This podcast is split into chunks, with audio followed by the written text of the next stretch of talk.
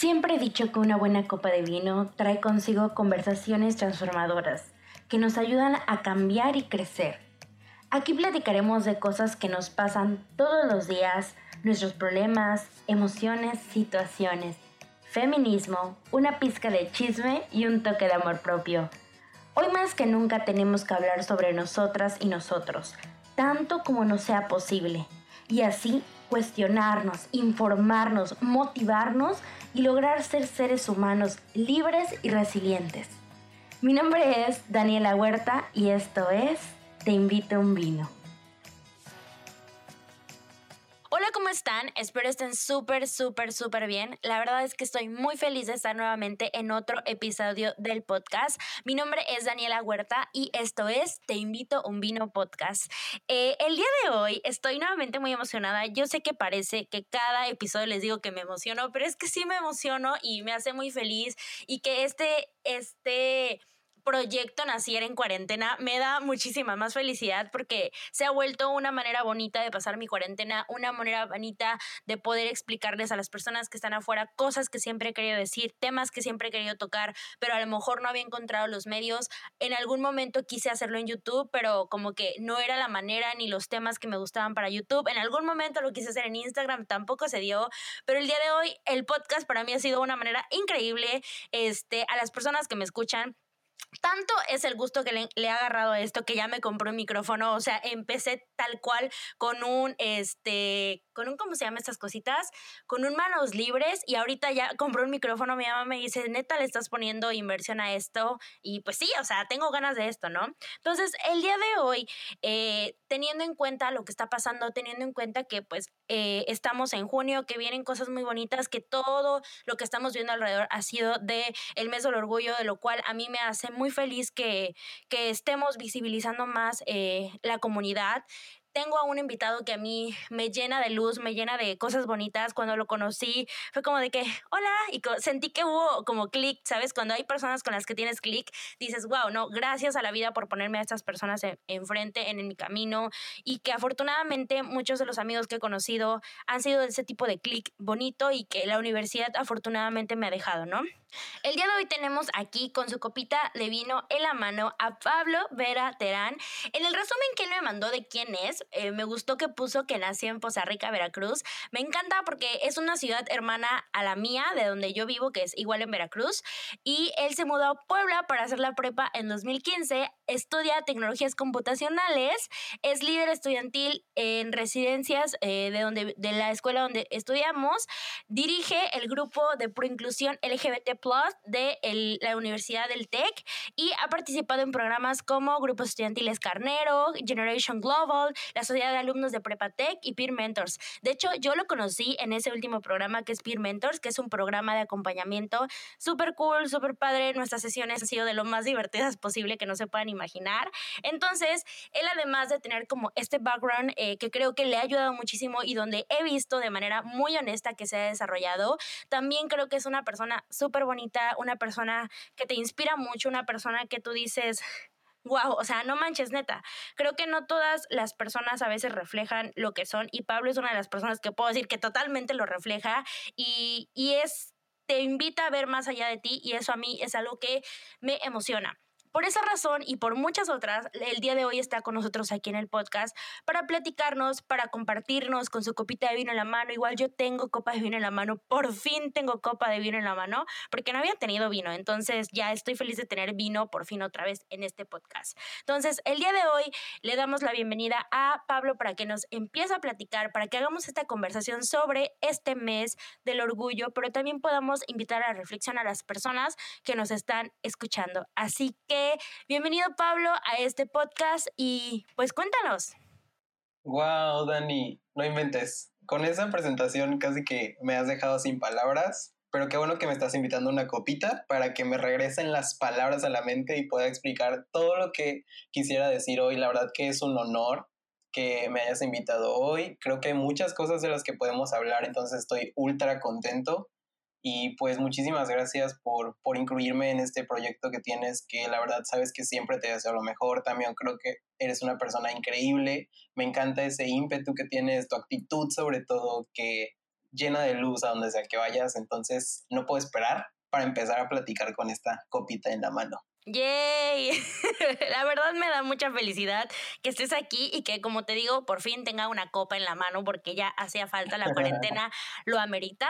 Y pues, como les dije, el día de hoy vamos a platicar sobre todo esto. Me gustaría primero que empezáramos porque creo que mucha gente todavía le queda duda y a lo mejor no las generaciones millennial, Z y todas esas rollos, sino como generaciones atrás, que también nos escuchan de hecho, y que como que les queda duda todavía de por qué onda con el Pride y qué onda con esto, o sea, que creo que giran muchos estereotipos, ¿no? Entonces me gustaría, si nos pudieras ayudar, como representante de esta comunidad, ¿qué es el Pride? ¿Por qué se celebra? ¿De dónde viene? O sea, ¿qué, qué es tanto cosa de colores que estamos viendo? Ok, primero antes que todo, me gustaría decir que sí me siento como de cierta manera representando a la comunidad porque estoy en el grupo estudiantil de Todes en el Tec Campus Puebla, porque pues he, estado formando una comunidad junto con otros compañeros y compañeras.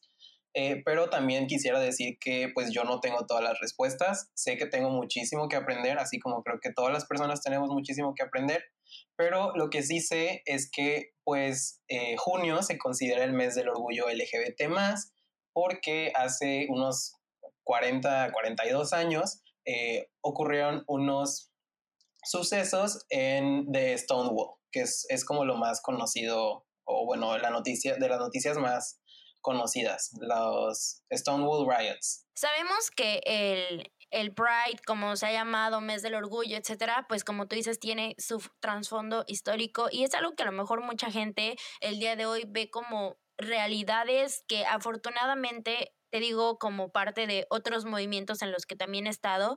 Por ejemplo, te hago la comparación con el feminismo, ¿no? Eh, el movimiento LGBT a su vez ha, ha, pasado por un bagaje histórico increíble que ha costado muchísimo. Creo que lo que yo he podido ver se ha esforzado, ha, ha, dado mucho, ha perdido mucho a la vez y, y, ha sido duro. O sea, a lo largo de los años la gente a veces piensa que, no sabes, ahí están tus derechos y ya los tienes y ya, pero todo lo que se tuvo que hacer, todo lo que se tuvo que luchar, todo lo que se tuvo que buscar en ese momento para hoy en día tener pues lo que tienen ahorita, por ejemplo, y, y, a mí es algo que la verdad reconozco porque, te digo, como parte de una ideología y de un movimiento que yo defiendo, sé que no ha sido fácil, sé que hay cosas que se siguen luchando y que a pesar de, de todo hay que seguirle y hay que darle, ¿no? ¿Cómo ves y cómo has visto esto? ¿Cómo has visto que, que se ha evolucionado en esto? ¿Qué piensas que sí ya se han alcanzado cosas o que a lo mejor todavía es complicado poder llegar hasta ahí? O incluso en tu propia ciudad donde estás ahorita donde te has movido? ¿Cómo has visto esto? ¿Cómo ves la percepción que tenemos en nuestra sociedad?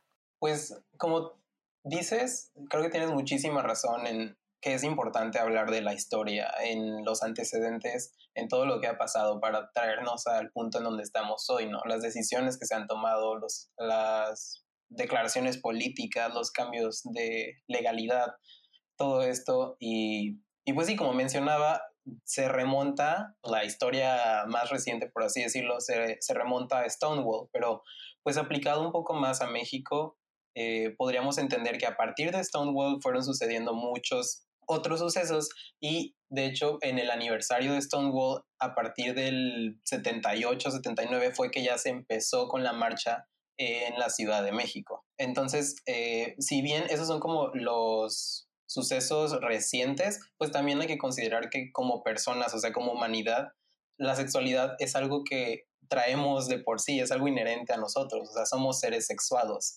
Entonces no podemos ignorar que también como esa sexualidad puede ser diversa y no tiene que ser monótona ni estática. Entonces, eh, pues en México, ay, wow, es una situación súper difícil. De hecho, eh, muchos muchas noticias internacionales son, no son muy optimistas, por lo que te pudiera decir, pero como dices, no podemos ignorar todos los esfuerzos que ha habido, todos los cambios que ya se han originado y muchos de estos gracias al mes del orgullo que sucede en junio, a esta visibilidad increíble que, que se le da a la comunidad LGBT más dentro de todas las actividades que se desarrollan desde, incluso desde el 17 de mayo, que es el aniversario de la des patologización de la homosexualidad, desde el 17 de mayo empiezan como todo este fervor de, la Navigay, le decimos por en la comunidad, eh, la jerga, pues. Y eso es, este mes, eh, pues es de mucho orgullo, sí, pero también es de conmemorar, es de reconocer. Y eh, pues como dice el lema de la marcha nacional este año, pues también reconocer que, que los derechos no deben de darse por sentados, ¿no? Que tenemos que estar alertas y que no debemos de retroceder en nuestros derechos. Wow, o sea, creo que esto último que mencionas es algo que, que, nos ha venido a dar de topes, como tú dices, en la crudeza que vivimos como sociedad mexicana. Eh, te digo, como, como mujer que soy y te digo, me cuesta ver muchísimas cosas que pasan en nuestro país y que han afectado diversos movimientos, diversas comunidades y esto que reafirmas, que los derechos no, no deben darse por sentados.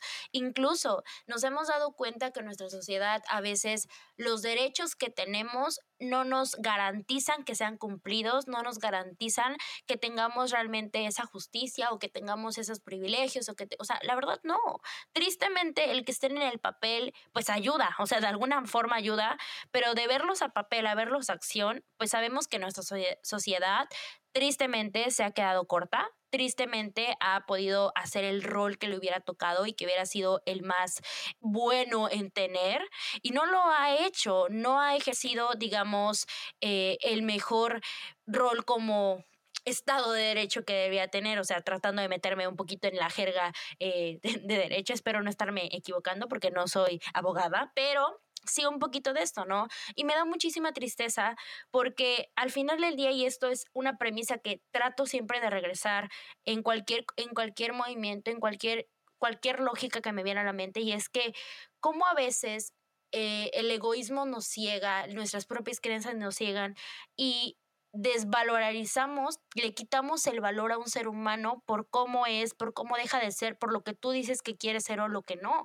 Y es muy triste porque, te digo, al final del día, entender que un ser humano tiene todas las capacidades, todas las virtudes, etcétera, que desarrollar y no querer verlo por tus propias creencias o por tu propio odio, porque al final del día creo que es odio lo que tienes ahí acumulado, pues o sea, es una manera muy fea de ir por la vida viendo las cosas, ¿no? Entonces sí, a mí me da mucha tristeza cómo vemos eh, la sociedad actual, o sea, cómo México a veces reacciona eh, de una manera eh, totalmente homofóbica, totalmente egoísta, totalmente con odio dentro de sí, ¿no? Entonces, siguiendo con una pregunta que me encantaría hacerte, ¿qué es lo que realmente se busca? Porque incluso existen muchas personas que tienen como la idea que, y esto es algo que, que pleno siglo, siglo XXI tú dijeras, no, la gente ha evolucionado, la gente piensa más consciente. Y no, la gente sigue pensando, y fíjate, esto me, me, da mucha rabia porque eso es la ignorancia, es la falta de educación, que la gente sigue pensando que la comunidad LGBT busca hacer a todo mundo parte de la comunidad LGBT, que busca que todo mundo se vuelva gay, lesbiana, trans, o sea, en serio. Y tú dices, wow, neta, neta siguen pensando eso, ¿no? O sea, sigue, la, la gente sigue pensando que la comunidad viene a desnaturalizarte, viene a volverte al lado del pecado, al lado del mal. O sea, tú dices, güey, no por favor, no, ¿no? Entonces, sí me gustaría que nos pudieras ayudar a explicar a las personas que nos escuchan qué es lo que está buscando la comunidad, porque como tú, te dices, tanto se celebra como se continúa luchando, pero como también se conmemora lo que ya han hecho todos los antecesores en esta lucha, ¿no? ¿Y cuáles son los fines? O sea, ¿por qué crear una marcha? ¿Por qué hacerlo de una manera tan colorida? ¿De dónde viene todo esto? Ok. Eh, Wow, ¿por dónde empezar? la verdad que muchas veces eh, te, puedo confesar que a veces hasta se me olvida esta situación de, la sociedad mexicana y no solo mexicana, de la sociedad eh, pues del mundo. O sea, en realidad eh, todos estos prejuicios, todos estos estigmas, estereotipos, estas creencias o pues quizás creencias que se han transformado en algún tipo de saber, todo esto que vive en la mente de las personas, que vive en todos estos sistemas y conjeturas, pues realmente a veces vemos todo eso y se nos olvida que las personas de la comunidad LGBT primero son eso, o sea, primero son personas y que tienen vidas y que tienen integridad y que todo debe ser respetado.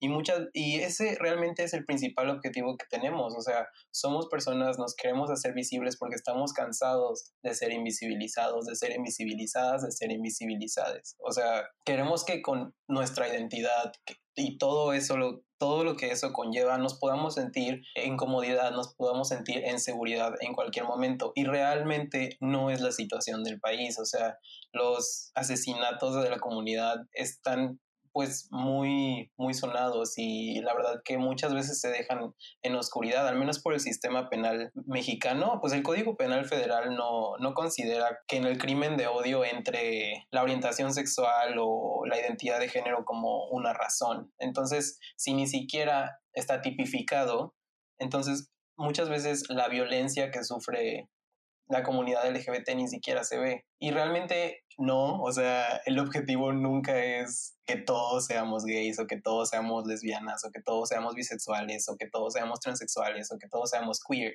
No, o sea, ese definitivamente no es el objetivo. El objetivo es que la persona que se identifique de esa manera pueda ser libre con su identidad, con su orientación sexual, con su expresión de género o incluso o sea, cualquiera que sea tu manera de representar a tu sexualidad y a tu personalidad, no tienes por qué ser, ser objeto de opresión por ello. No manches. Acabas de decir algo que, que, que me, a veces doy por sentado, te digo, yo como no parte de la comunidad, pero sí como parte de otro tipo de comunidades, te digo, para mí es el feminismo. Dices, hablas de libertad, hablas de algo que, que a veces damos por sentado muchas personas y que incluso como RI te puedo decir que viene en la Declaración de los Derechos del Hombre y el Ciudadano y dice que los hombres nacen libres este y, y pueden tener todo esto, ¿no? Los hombres, o sea, también, o sea, ahí. Pero, o sea, se supone que como ciudadanos deberíamos tener esa, esa libertad. Como parte de una nación y de un Estado deberíamos tenerla. No deberíamos sentir miedo a expresar quiénes somos. No deberíamos sentir temor a decir que te gusta qué o no. O, o simplemente tener una identidad, como tú dices, con algo. No debería ser factor o efecto también de juzgar de creer que pueden opinar sobre tu vida, que pueden hablar sobre ti, que pueden asesinarte, que pueden violentarte, que puede, o sea, imagínate todo, todo lo que tiene odio ahí. Y es algo que, que obviamente si me, nos vamos a analizar anteriormente cómo ha fungido todo esto, no es que antes no hubiera parte de esta comunidad, no es que antes no existieran personas gays, lesbianas, etcétera. O sea, no es que no hubieran. O sea, yo creo que como tú dices, al final del día la sexualidad ha fungido parte de nuestras vidas a lo largo de la historia, pero como tú dices, se ha visibilizado, se ha expuesto, han buscado la parte de hacer como conciencia de que ahí están las personas. O sea, no es que ahorita viene siglo XXI y pum, o sea, ahí van los gays, van las lesbianas, ahí va la comunidad LGBT, o sea, no es como si fuera como que el siglo del demonio, porque mucha gente, fíjate que lo ve así y me da muchísima risa, porque casi casi le echa la culpa a los países desarrollados que así lo dicen, o sea, no estoy diciendo que así sea ni que haya subdesarrollados, pero, o sea, como que le echan la culpa a todo esto y dicen, no, es que ellos traen el demonio y no sé qué. Y, cuando te digo, siempre ha existido, siempre ha existido personas, pero obviamente por la historia, por la etapa, etcétera, a lo mejor daba mucho miedo expresarse por los mismos estereotipos, por las mismas imposiciones, por el mismo sistema que te decía, o sea, no, solamente hay de dos, eh, de dos cestas, ¿no? O eres hombre o eres mujer y te gustan las mujeres y te gustan los hombres, tan, tan. O sea, ahí se queda, ahí debe de ser, ¿no? Entonces, por eso creo que ha sido muy difícil y que hasta el momento sigue siendo muy complicado. Y como te digo, aterrizo mucho este tema a la sociedad mexicana porque sabemos que México tiene un machismo terrible y ha sido un machismo que ha generado muchísimo odio porque pues se les enseñó a nuestros padres, a nuestros abuelos, ancestros, etcétera, que nada más era uno y nada más era de un lado y del otro y que si no seguías eso eras lo peor que te pudieras imaginar y eras deshonra para todo el mundo, ¿no? Y creo que eso me lleva como a una pregunta que tengo y es cómo ha sido todo este camino de una manera personal, cómo ha sido vivirlo también, qué, qué complejidades has tenido, cómo te has sentido, pues obviamente en la, en la comunidad, cómo se ha dado. Wow. Estamos tocando tantos puntos y me encanta. y al menos de, de este último minuto, si algo pudiera rescatar es que es que sí, o sea, a, veces hasta los memes te dicen como de, no, es que está ahorita casi, casi que la pandemia de la homosexualidad, ¿no? Como si de repente se, se hubiera soltado esta, como si fuera una enfermedad que claramente ya despatologizó. y, es, y no, o sea, realmente eh, ha habido cambios, ha habido más visibilidad y eso ha hecho que muchas personas nos podamos sentir cómodas de salir del closet, ¿no? De, esta, de este suceso que a veces da miedo o muchas veces da miedo y que para muchas personas es difícil, para muchas incluso es imposible y es un suceso que ni siquiera debería de suceder, ¿no? Pues, pero es algo que nos obliga la norma, ¿no? Que al menos desde mi contexto le llamamos cis heteronormatividad, que es lo que decías que si eres hombre te gustan las mujeres o si eres mujer te gustan los hombres y no puedes cambiar nada al respecto, ¿no? Entonces, eh, es algo a lo que nos vemos pues sumergidas todas las personas en esta norma de qué debería de ser y cómo debería de ser y, y la verdad que una, una de las frases que también ha tenido la marcha de la Ciudad de México es que ser es resistir y es como uno de los motivos principales en cómo yo he vivido de manera personal. Entonces es yo creo que la aceptación siempre debe de venir de uno mismo, de una misma, de una misma, porque tú eres la única persona que siempre va a querer lo mejor para ti mismo, ¿no? A lo mejor tu mamá, a lo mejor tu papá, pero el amor propio yo considero que es de lo más importante y muchas veces esto se nos olvida y dentro de la comunidad y las diferentes luchas en las que yo he escuchado, creo que es uno de los mejores consejos que me he llevado, o sea, ve por ti, investiga, lee, o sea, infórmate, explora, pregúntate cosas a ti mismo, cuestiónate, cuestiónate siempre si lo que crees lo aprendiste, si lo puedes desaprender, si realmente es una creencia que quieres mantener, si es algo tuyo realmente parte de tu esencia o si es algo que a lo mejor encontraste por ahí y se te pegó, ¿no? Entonces, todo este proceso de, de construcción creo que es gran parte de mi experiencia reciente y te puedo compartir que pues yo he tenido la fortuna de, tener una red de apoyo que la verdad es un privilegio que no todas las personas tienen y es de las cosas más importantes que se le recomienda a una persona cuando se, cuando se da cuenta de que no forma parte de la cis heteronorma.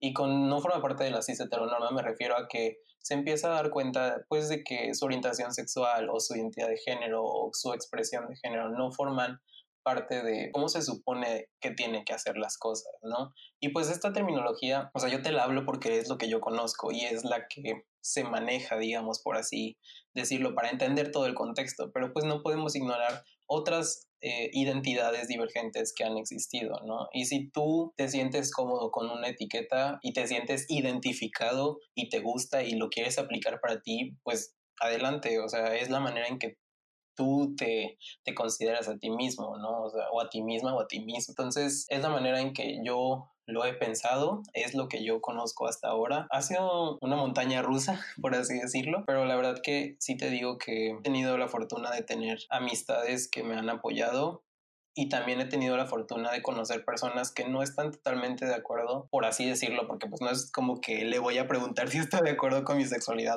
no, o sea, pero pues he tenido la fortuna de conocer a esas personas porque me hacen hacerme preguntas y me hacen buscar a mi comunidad.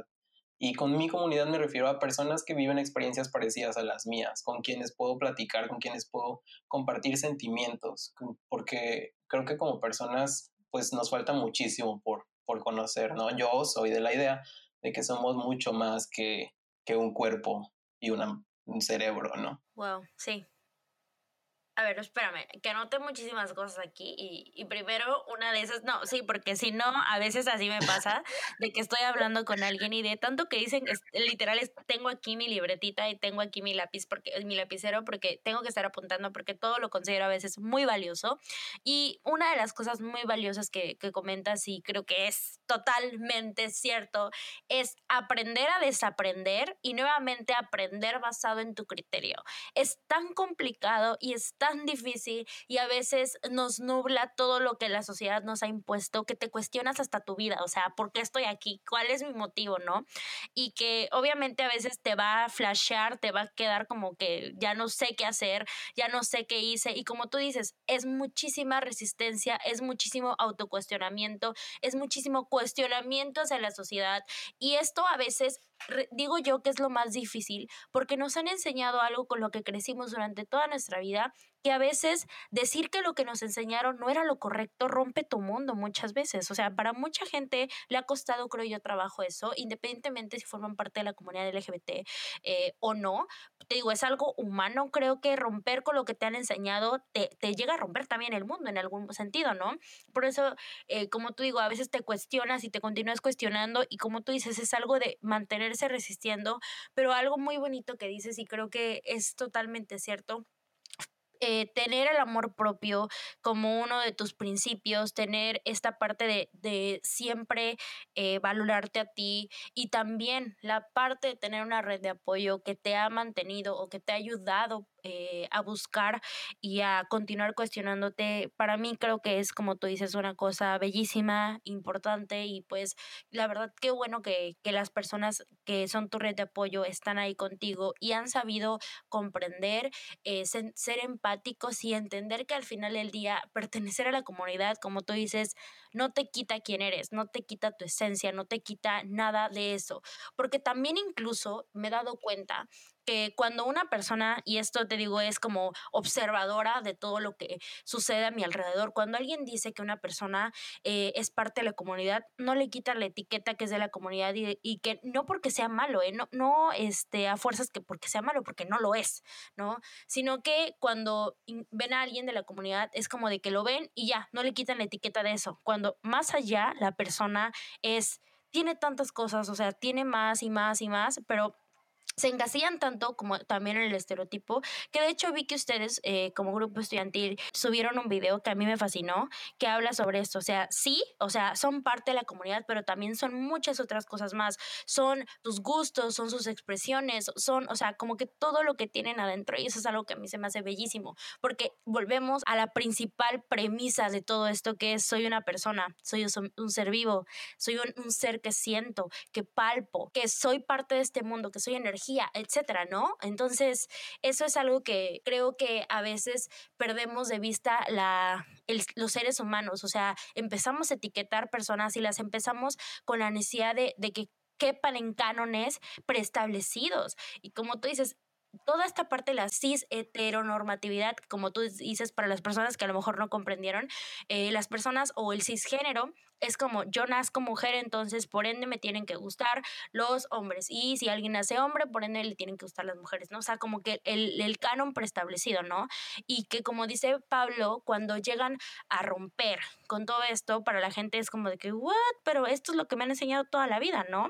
Entonces rompe muchísimo y genera muchísimas preguntas alrededor, lo cual es normal que genere preguntas, pero cuando entramos al odio es cuando tú dices, a ver, heavy, cálmate tantito, porque una cosa cosa es que dudes, pero otra cosa es que empieces a tirar odio como si fuera que, ¿no?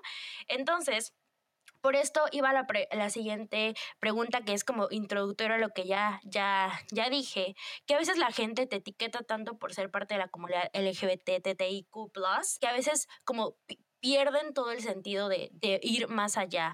¿Tú qué piensas al respecto, Pablo? Pues pienso muchas cosas, ok, me voy a tomar un traguito porque esto es súper importante. Muchas gracias, lo necesitaba. Lo que pasa, yo creo, esta es mi opinión. Eh, sí, todo lo que he dicho en este podcast les quiero decir a quienes nos escuchan que es mi opinión, es mi perspectiva y eh, yo soy fiel creyente de que no tengo la verdad absoluta. Yo creo que nadie tiene la verdad absoluta y si podemos eh, continuar aprendiendo otras cosas y corregir ciertas cosas si es que así lo deseamos, está increíble. Pero bueno, yo creo que muchas veces el lenguaje, ay, o sea, lo bendigo y lo maldigo al mismo tiempo porque nos permite tantas cosas, pero al mismo tiempo pues le seguimos encontrando ciertas áreas de oportunidad. Y con esto quiero decir que la palabra etiqueta se ve moralizada dentro de muchos aspectos. O sea, para muchas personas de la comunidad, una etiqueta puede ser algo con lo que te identificas, puede ser una bandera de orgullo, puede ser una manera de representarte y buscar de representación política y buscar ídolos y buscar a tu comunidad. Puede ser algo que te, que te ayude a sentirte más tú mismo o tú misma o tú misma, ¿no? Entonces está ese lado. Y está el otro lado que dicen las etiquetas nos limitan, las etiquetas eh, no nos ayudan a, crecer como personas o las etiquetas nos, nos marcan o, por ejemplo, he escuchado una frase que dice, el género es un contrato que yo nunca firmé y que lo estoy trabajando todos los días. Y la verdad es que sí, o sea, como cualquier cosa de la norma, pues es algo en que desde chiquitos nos vemos inmiscuidos. Te lo juro, yo eh, pues dentro de todo este proceso de, de deconstruirme y de conocer más cosas, yo veía los videos de los gender reveals de, no sé si has visto estos videos de gender reveal Paris. Sí, los he visto, los de el bebé, ¿no? O sea, de que, ¿sí? ¿Es ese? Sí, cuando explotan un globo y sale todo azul, entonces va a ser niño.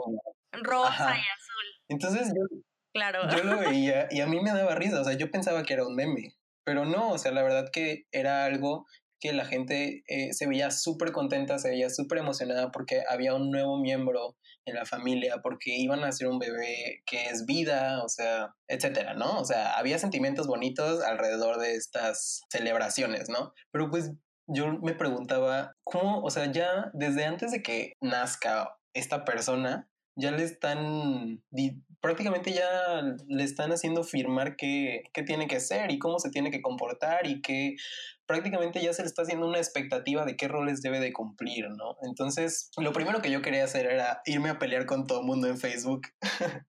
y pues gracias, eh, afortunadamente tuve personas que me dijeron que lo pensara un poquito. Entonces, pues le pregunté a ciertas personas, oye, ¿por qué hiciste esta fiesta de este estilo? ¿Por qué piensas cierta cosa? Etcétera.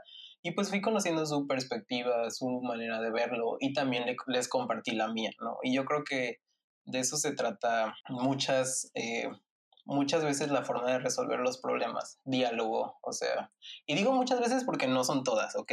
bueno, al menos a mi parecer, pero dialogar yo creo que muchas veces nos hace entender las los diferentes puntos de vista y poder llegar a, a una solución en común o agree to disagree, o sea, podemos vivir en paz y cada quien con sus ideas, chido, o sea, pero sí, eh, yo creo que como te decía en un inicio, antes que otra cosa, somos personas, como tú dices, somos seres vivos, sensibles y, y nos polarizamos con, estas etiquetas, ¿no? O incluso personas dentro de la comunidad, te encanta, o sea, te fascina, te, te ves súper adentrado en lo que es la comunidad LGBT, tu orientación sexual, y muchas veces te dicen, es que eres mucho más que eso, o sea, bye, ¿no?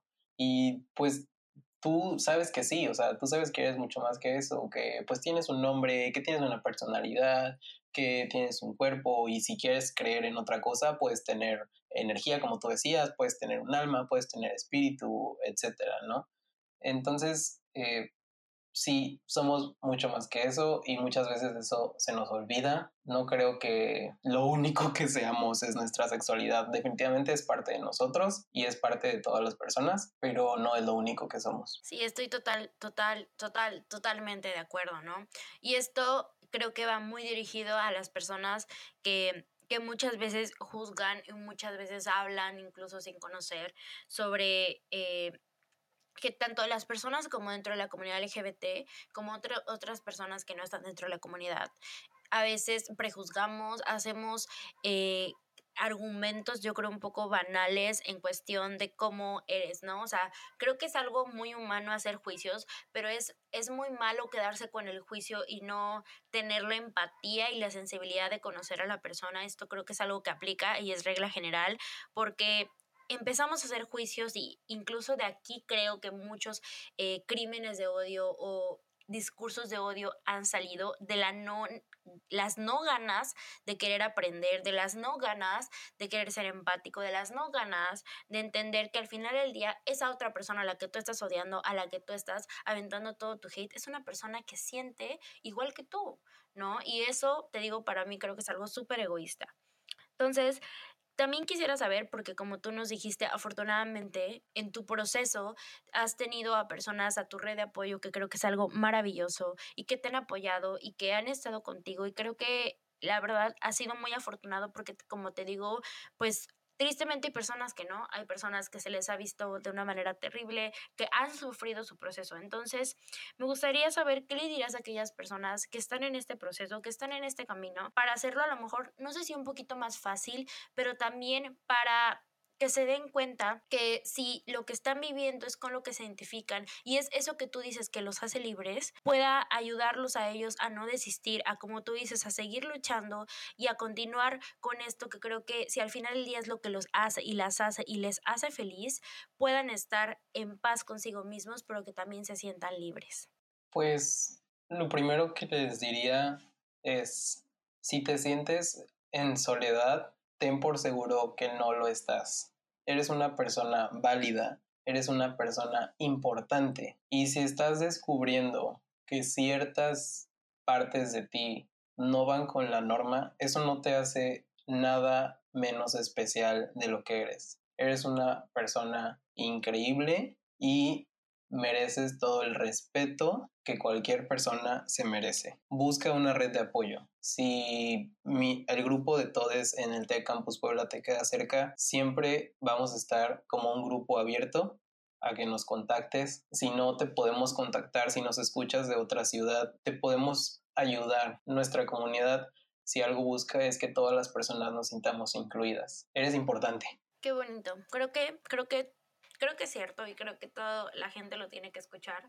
Eh, en cualquiera que sea su situación, específicamente en esta, no están solos, como, como dice como dice Pablo, se ha formado, por eso, por eso al final del día se ha formado una comunidad. O sea, creo que ese es uno de los más grandes mensajes. Por eso se formó la comunidad, porque hubo gente, creo yo, que estaba sola, que se sentía sola, que decía, güey, es que hay algo raro conmigo, es algo que no encaja, porque estoy mal yo. Incluso creo que más de alguna persona tuvo que haber dicho o en algún momento se lo planteó que está mal conmigo.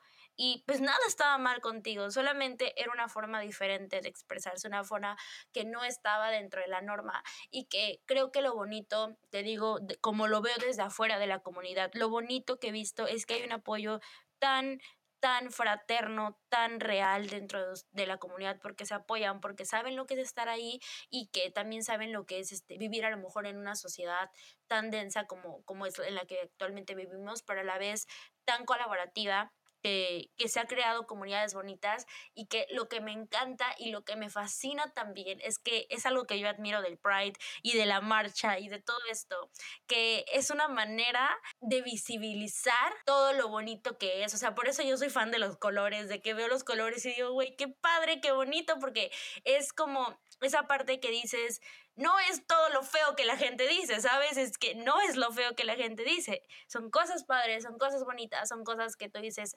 esto es también parte de la sociedad, esto es también parte de, de, la vida, estos también son seres humanos. Y como seres humanos, a contrario de lo que mucha gente dice, de que no van con o no deberían de estar, con más razón tienen que estar porque brindan alegría como seres humanos, brindan luz como seres humanos y que pues a la verdad tienen el derecho como tú, como yo, como todos de vivir, de ser libres en una sociedad y de tener derechos que sean efectuados y que no se estén escondiendo en ningún lado más, porque si no esa no sería vida.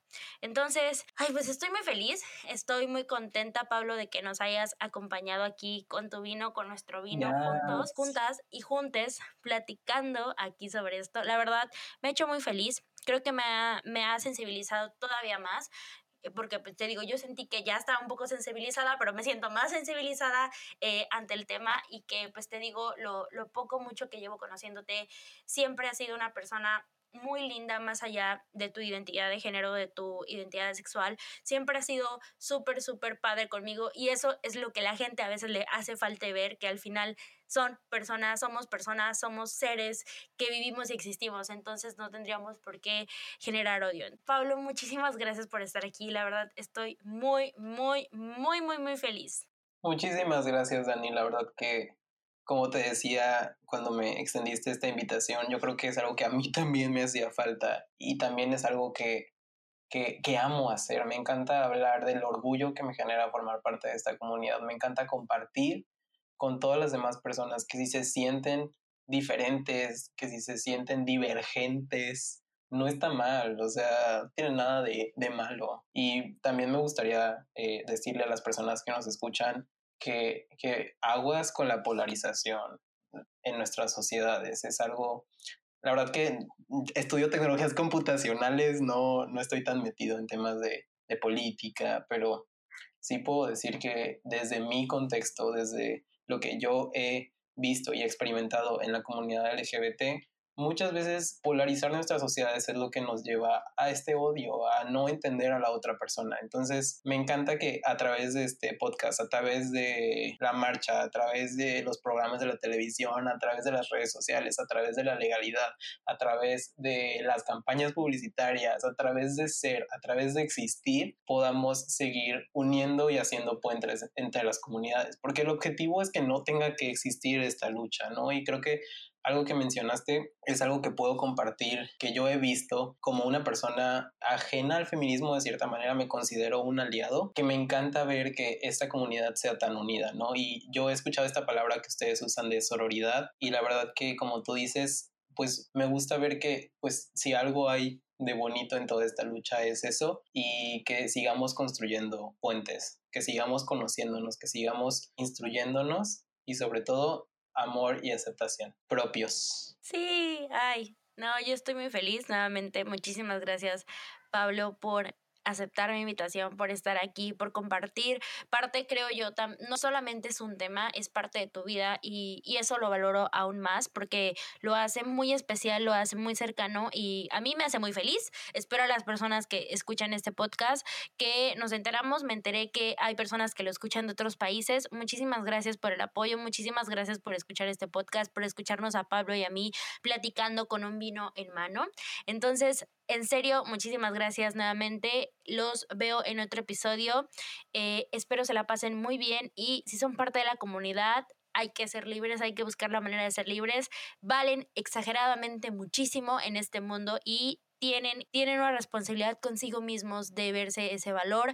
Ámense muchísimo a todas las personas que nos escuchan y les mando un beso hasta donde ustedes estén. Mi nombre es Daniela Huerta y esto fue Te invito un vino. Adiós. Adiós.